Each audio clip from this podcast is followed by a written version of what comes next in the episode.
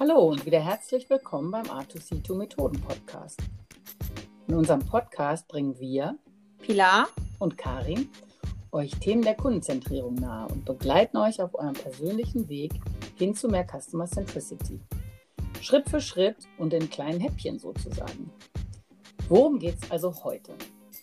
Nachdem wir euch in der letzten Folge etwas über die Historie von Design Thinking erzählt haben, über Anwendungsbereiche und auch eher nicht so geeignete Projekte und Umfelder und äh, auch gleichzeitig über Beispiele von Produkten und Services gesprochen haben, die mit Design Thinking entstanden oder signifikant verbessert worden sind, gehen wir jetzt einen Schritt weiter in die Praxis. Wir schauen uns heute den Design Thinking Prozess im Überblick an. Außerdem intensiver auf Problemraum ein. In der nächsten Folge werden wir dann den Fokus mehr auf den Lösungsraum legen.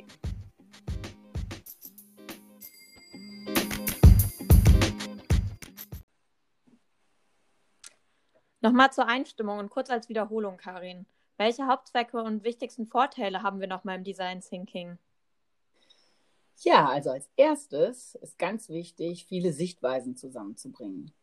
Und das heißt natürlich, möglichst unterschiedliche Teilnehmer ähm, an Bord zu haben, aus verschiedenen Bereichen, mit verschiedenen Aufgabenbereichen und daher Leute, die unterschiedliche Sichtweisen einbringen kurz kann man natürlich auch einfach sagen, Diversity ist wichtig. Ne? Leute, die einfach nicht aus äh, Gründen der, des ewigen Zusammenarbeitens immer dieselben Ideen und die gleiche Sichtweise haben. Zweitens, effizientes Arbeiten. Das heißt, Zeit reduzieren. Man versucht eben mittels Timeboxing und äh, guter Strukturierung in kurzer Zeit super Ergebnisse zu erzielen da ist auch wichtig, wirklich Erfolgserlebnisse einzuplanen, dass man die Struktur so macht, dass man konkrete Ergebnisse erzielt, sie auch immer mal feiert, aber dass man sich auch wirklich bewusst ist und sich so einstimmt, dass man in kurzer Zeit ähm, gute Ergebnisse erzielen möchte. Drittens, Kreativität fördern. Klingt natürlich immer so easy, aber ähm, man kann das schon äh, auch ganz bewusst machen. Natürlich mit Methoden, mit guten Kreativitätsmethoden, aber auch mit dem richtigen Umfeld. Das ist wirklich wichtig. Zum Beispiel, in was für einem Raum trifft man sich. Ähm, auch haben die Leute alle wirklich das Mandat, das Gefühl, dass sie jetzt in diesem Moment sich um dieses Thema kümmern können? Oder sind die in Gedanken schon wieder ganz woanders und denken, ach, ich muss ins nächste Meeting und eigentlich noch eine dringende E-Mail schreiben und so weiter? Wichtig ist auch, Vertrauen aufzubauen. Zum Beispiel das Thema äh, Leave Titles ist eine der, der Regeln. Also, dass ich auch weiß, ich kann meine Ideen, meine Kreativität voll, voll ausleben, ohne dass mich zum Beispiel mein Chef komisch anguckt, wenn ich irgendeine Idee habe.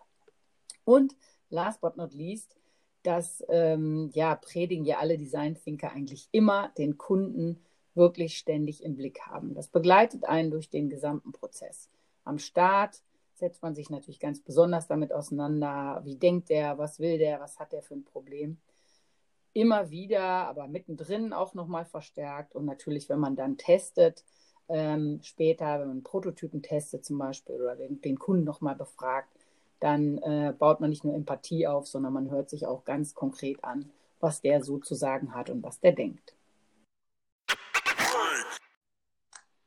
Super. Danke für den kurzen Abholer, Karin.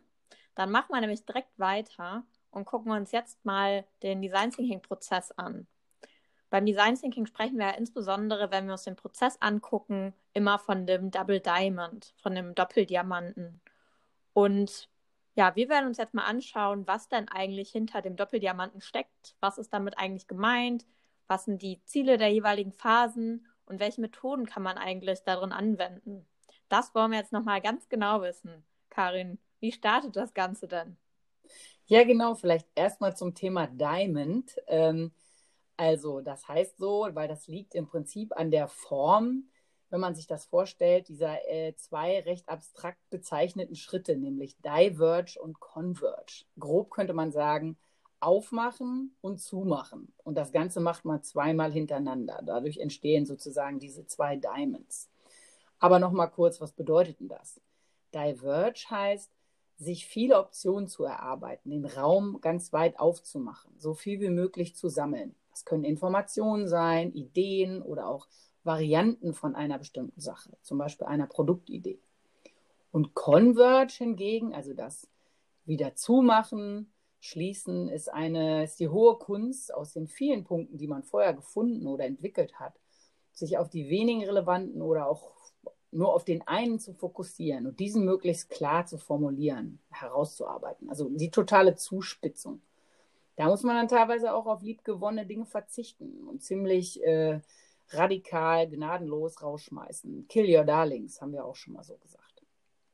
Also, und diese zwei Diamonds, wo man erst aufmacht und dann wieder zu, äh, das sind zwei Räume. Der erste ist der Problemraum und der zweite ist der Lösungsraum. Kann man sich eigentlich ganz gut äh, merken, weil man sammelt erstmal alle Informationen, die man zur sogenannten Design Challenge, also zu der Aufgabe bekommen hat, hat äh, bekommen kann. Und da ist erstmal jeder Weg richtig.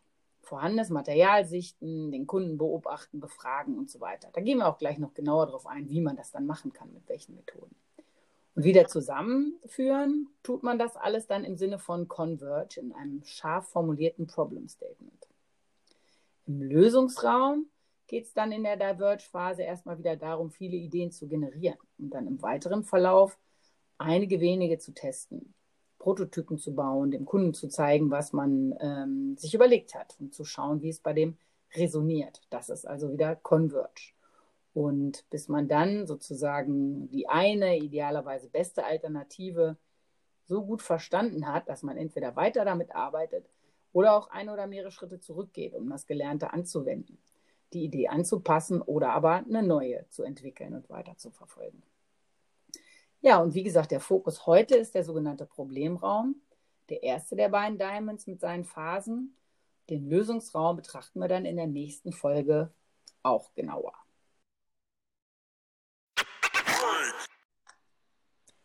Okay, gucken wir uns doch mal den Problemraum, den ersten Doppeldiamanten, etwas genauer an.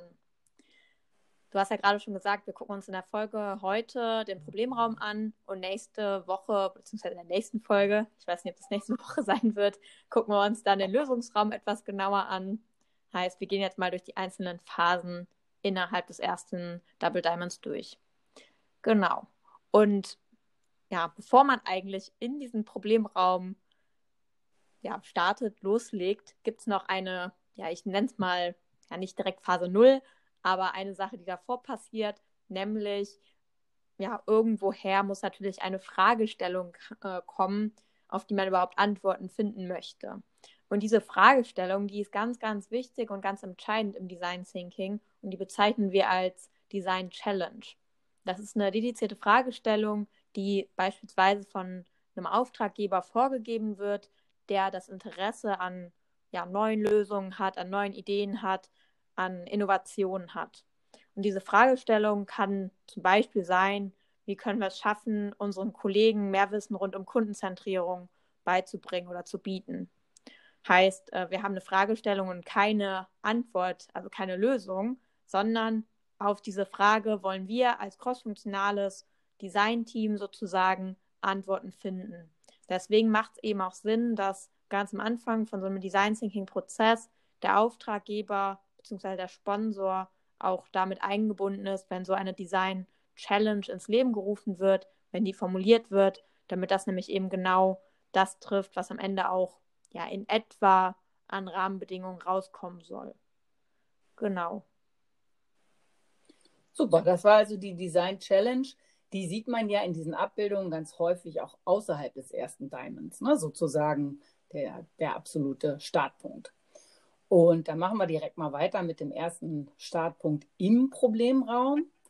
Da fängt nämlich die erste Phase an, die nennt man Understand, weil darum geht es wirklich äh, in dieser, weil in dieser Phase geht es erstmal darum, die Herausforderungen mit all ihren Facetten und Details so tiefgehend wie möglich zu verstehen und das Thema zu explorieren. Dies sollte dann idealerweise zu einem gemeinsamen Verständnis führen. Man fragt dazu ganz viel, tauscht sich aus und analysiert erstmal das, was vorhanden ist zur Herausforderung. Die Haltung, mit der man da anfangs reingeht, ist ziemlich wichtig. Äh, man könnte es äh, zum Beispiel mit Beginners Mind ganz gut beschreiben. Also man versucht sehr offen zu sein, ähm, das Problem wirklich von Grund auf zu verstehen und auch so Annahmen, Glaubenssätze, so Sachen, die man irgendwie im Hinterkopf hat und denkt, ja, ja, ich weiß schon irgendwie, wie das äh, alles läuft oder was, was so die Hintergründe sind. Also man versucht eher noch mal so ein bisschen neu anzufangen, gerade so, als wüsste man noch gar nichts darüber.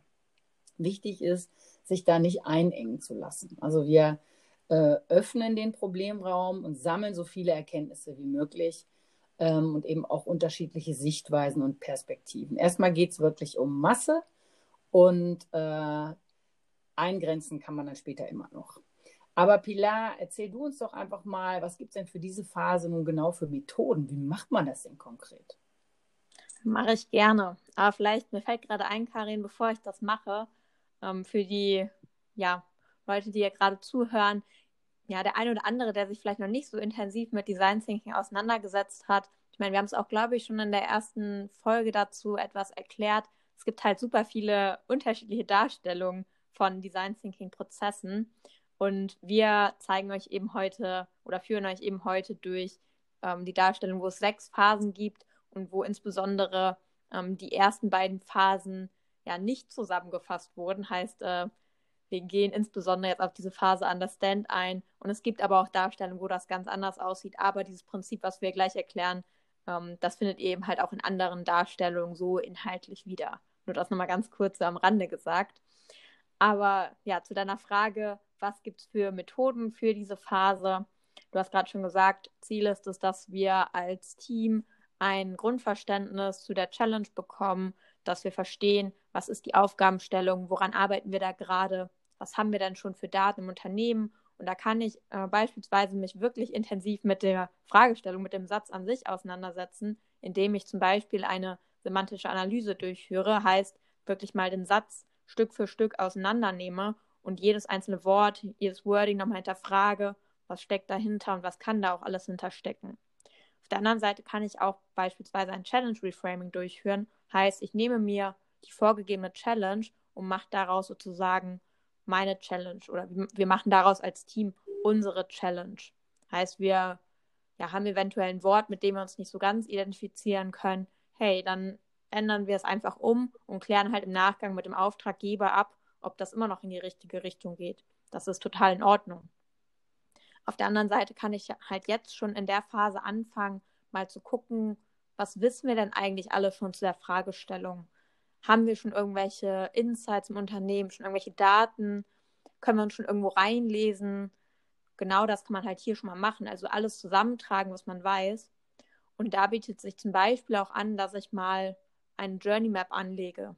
Heißt, dass ich mir mal überlege, um welche Touchpoints kann denn der Nutzer eigentlich durchlaufen? Um, welche Erlebnisse kann er denn da haben? Und das bietet mir eine ganz wunderbare Basis, um dann halt in die nächste Phase eintauchen zu können. Super, danke. Also das war jetzt die erste Phase namens Understand mit den Methoden, ganz kurz besprochen, semantische Analyse, Challenge Reframing und Journey Map. Super. Und wie geht es dann weiter? Genau. Nach der Understand-Phase kommt die Observe-Phase. Was ist bei der Observe-Phase das Hauptziel? Wir wollen Empathie aufbauen und wir wollen vor allen Dingen den Kunden kennenlernen, den Nutzer kennenlernen und den Menschen dahinter verstehen.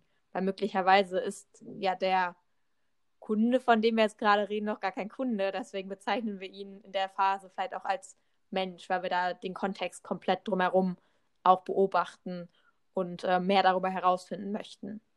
Genau.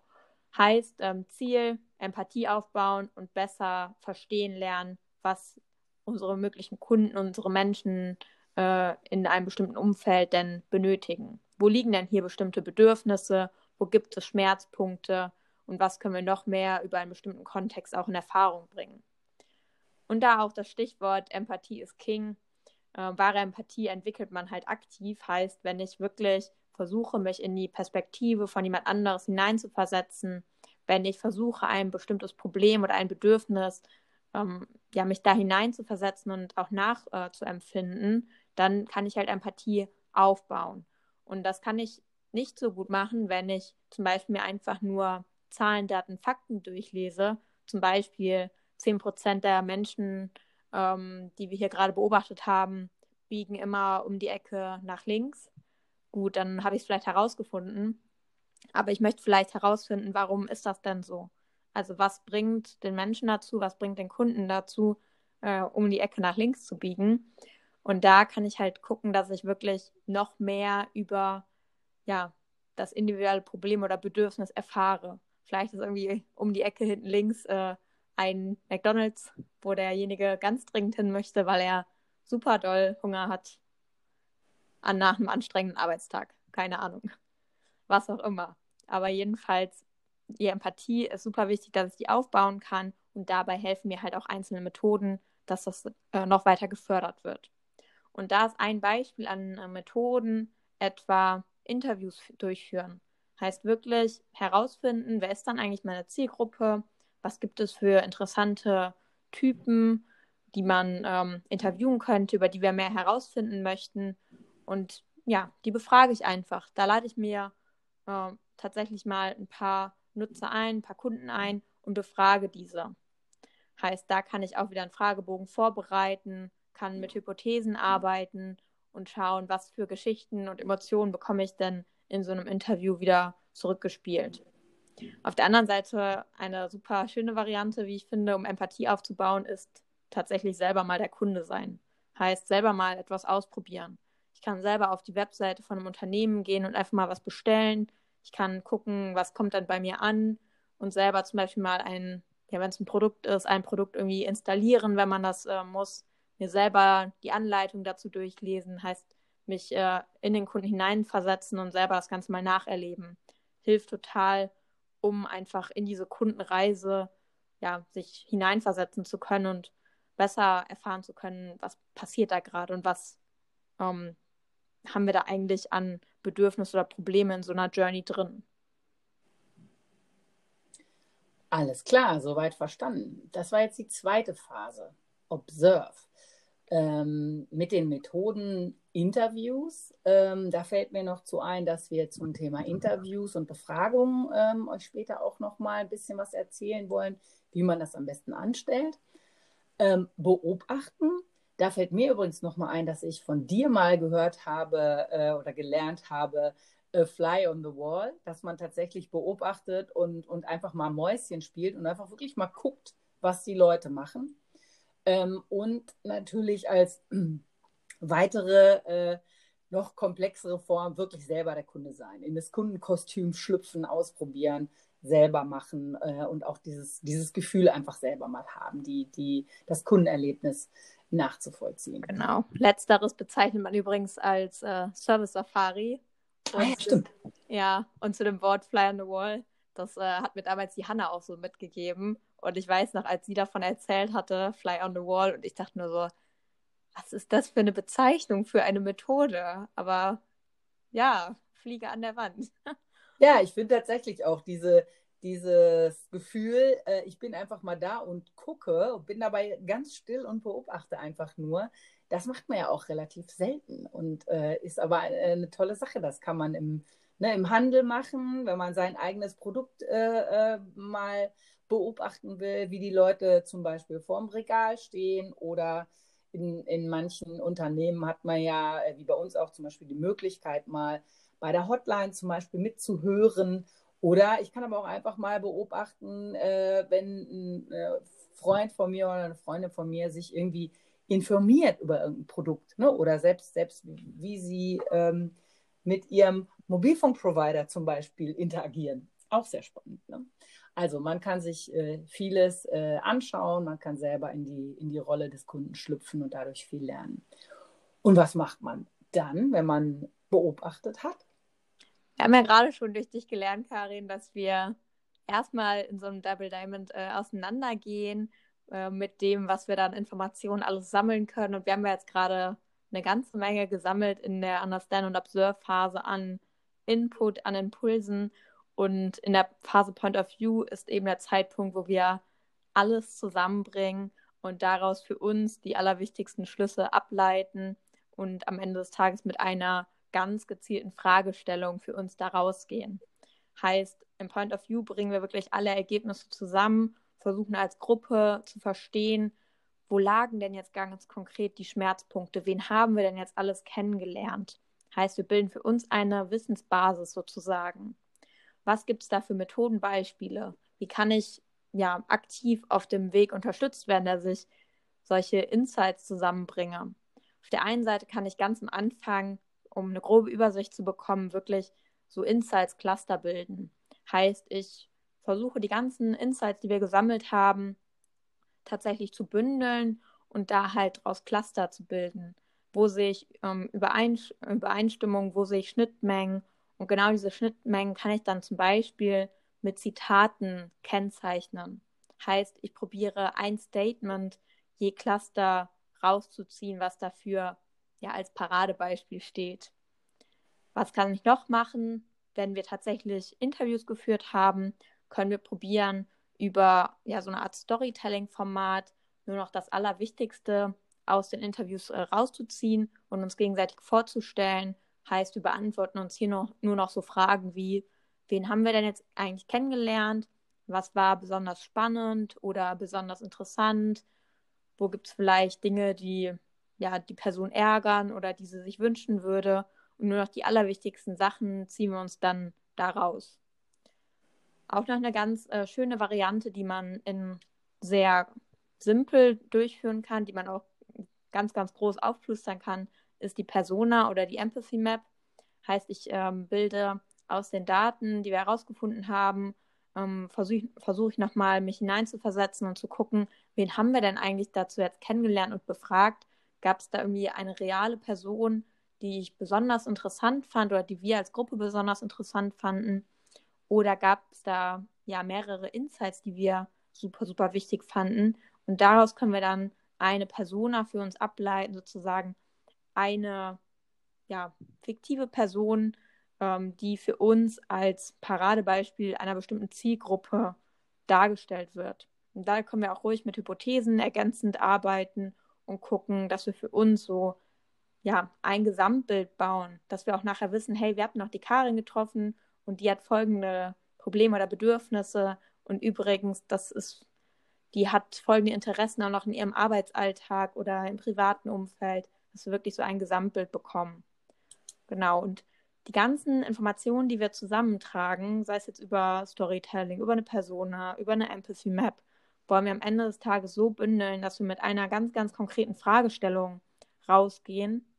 Und diese Fragestellung kann zum Beispiel in Form von einem Job to be done formuliert sein. Heißt, äh, dass wir wirklich sagen, ähm, wir haben hier eine Person XY kennengelernt und für die Person wollen wir in einem bestimmten Kontext ein bestimmtes Bedürfnis erfüllen. Da, der Satz kann halt dann so formuliert sein, zum Beispiel, wie können wir es schaffen, dass Karin äh, trotz einem super stressigen Arbeitsalltag möglichst viele Informationen zum Thema Kundenzentrierung an die Hand bekommt. Das könnte eine sehr gezielte Fragestellung sein, die dann halt gezielter ist als diese Fragestellung, die ich ganz am Anfang genannt habe, weil wir haben jetzt die Karin im Kopf wir wissen, was sie für ein Bedürfnis hat und wir wissen vielleicht, in welchem Kontext wir eine Lösung für sie entwickeln müssen. Cool. Ähm, damit haben wir dann tatsächlich in dieser Phase aus der anfänglich ziemlich generischen Challenge, also jetzt eine sehr, sehr spezifische und spitze Fragestellung abgeleitet. Und ähm, in dieser Point-of-View-Phase, also die dritte Phase im ersten Diamond, ähm, ja, die Ergebnisse zusammengetragen, äh, Methoden nochmal, äh, Insights-Cluster, wo man auch mit, mit Zitaten erstmal so ein bisschen sortiert und sichtbar macht. Man kann eine Synthese äh, mit Storytelling machen. Personas, da finde ich immer lustig, dass sie halt häufig so äh, auch so nette Namen haben, wie Anton Anwender oder äh, Emil Entwickler. Ähm, äh, eine Empathy Map, genau, ähnlich wie, wie eine Persona. Ähm, und vor allem Jobs to be done. Äh, das war ein schönes Beispiel natürlich, danke, wo man Kontext und Bedürfnis ähm, ganz konkret zu einem ähm, ja, Point of View zusammenführt. Und ja, damit haben wir mit äh, Converge sozusagen den ersten Diamond schon wieder geschlossen, wenn man sich das so bildlich vorstellt. Und damit die erste, den ersten Raum erklärt.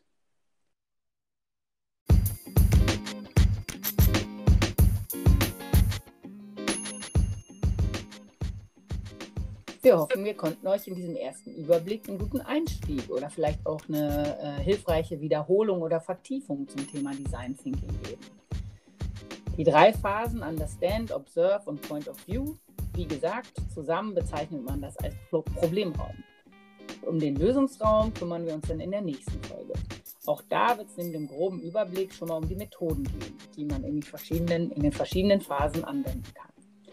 Schön, dass ihr wieder zugehört habt. Wir freuen uns, wenn ihr nächstes Mal auch wieder dabei seid. Bis dahin, immer schön an den Kunden denken und wie man ihn jeden Tag ein klein wenig mehr in den Fokus nehmen kann und noch besser verstehen kann. Hashtag Empathy is King. Bis zum nächsten Mal. Tschüss. Tschüss.